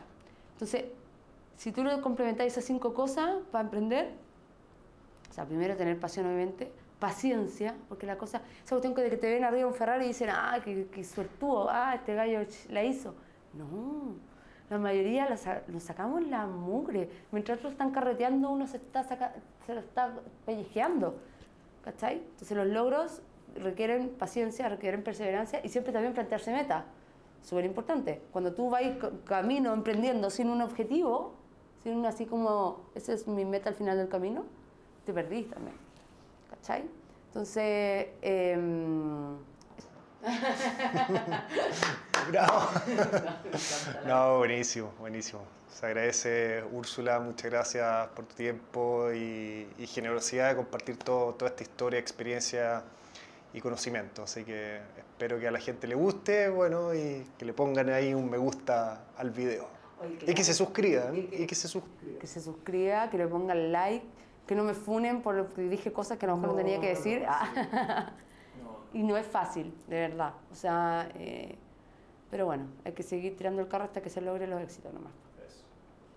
Bueno, eso es todo. Espero que te haya gustado la entrevista. Nuevamente te recuerdo ponerle un me gusta si es que te gustó, suscribirte a mi canal y por último también invitarte a que comentes en este video qué fue lo que más te gustó de la entrevista.